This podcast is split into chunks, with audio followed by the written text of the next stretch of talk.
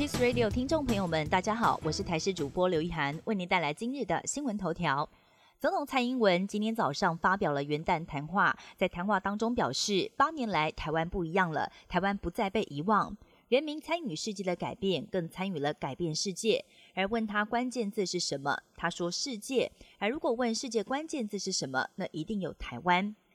风水轮流转，疫情三级警戒，服务零售业惨兮兮，现在却是大缺工。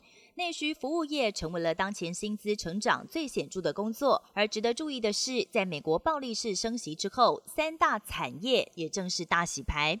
主机总处统计显示，基本金属制造业在二零二三年前十个月的总薪资五万零九百八十九元，要比起二零二二年同期缩水了百分之七点三二，跟不动产、金融以及保险业总薪资分别衰退百分之三点五二、百分之三点二六，名列三大产。业。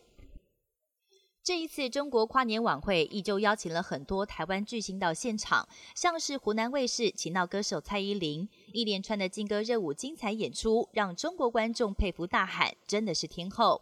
林俊杰则出演江苏卫视的节目，连唱了十二首歌曲。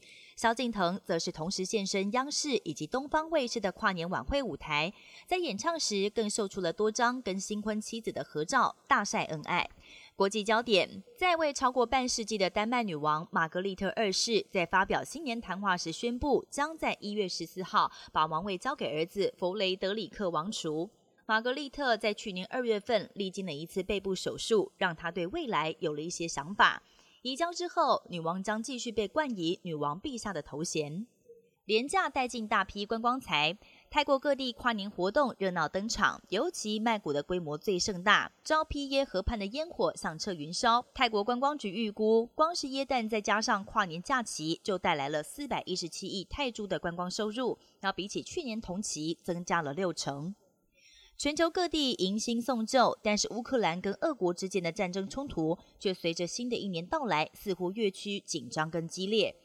俄国在二零二三年最后一天对乌克兰第二大城卡尔可夫发动猛烈攻击，至少造成二十八个人受伤。俄国宣布这是要报复乌克兰前一天攻击俄国西部城市贝尔格罗德。德国官员表示，当地的死亡人数增加到二十四个人。乌俄两国元首也都发表新年谈话，向国人信心喊话。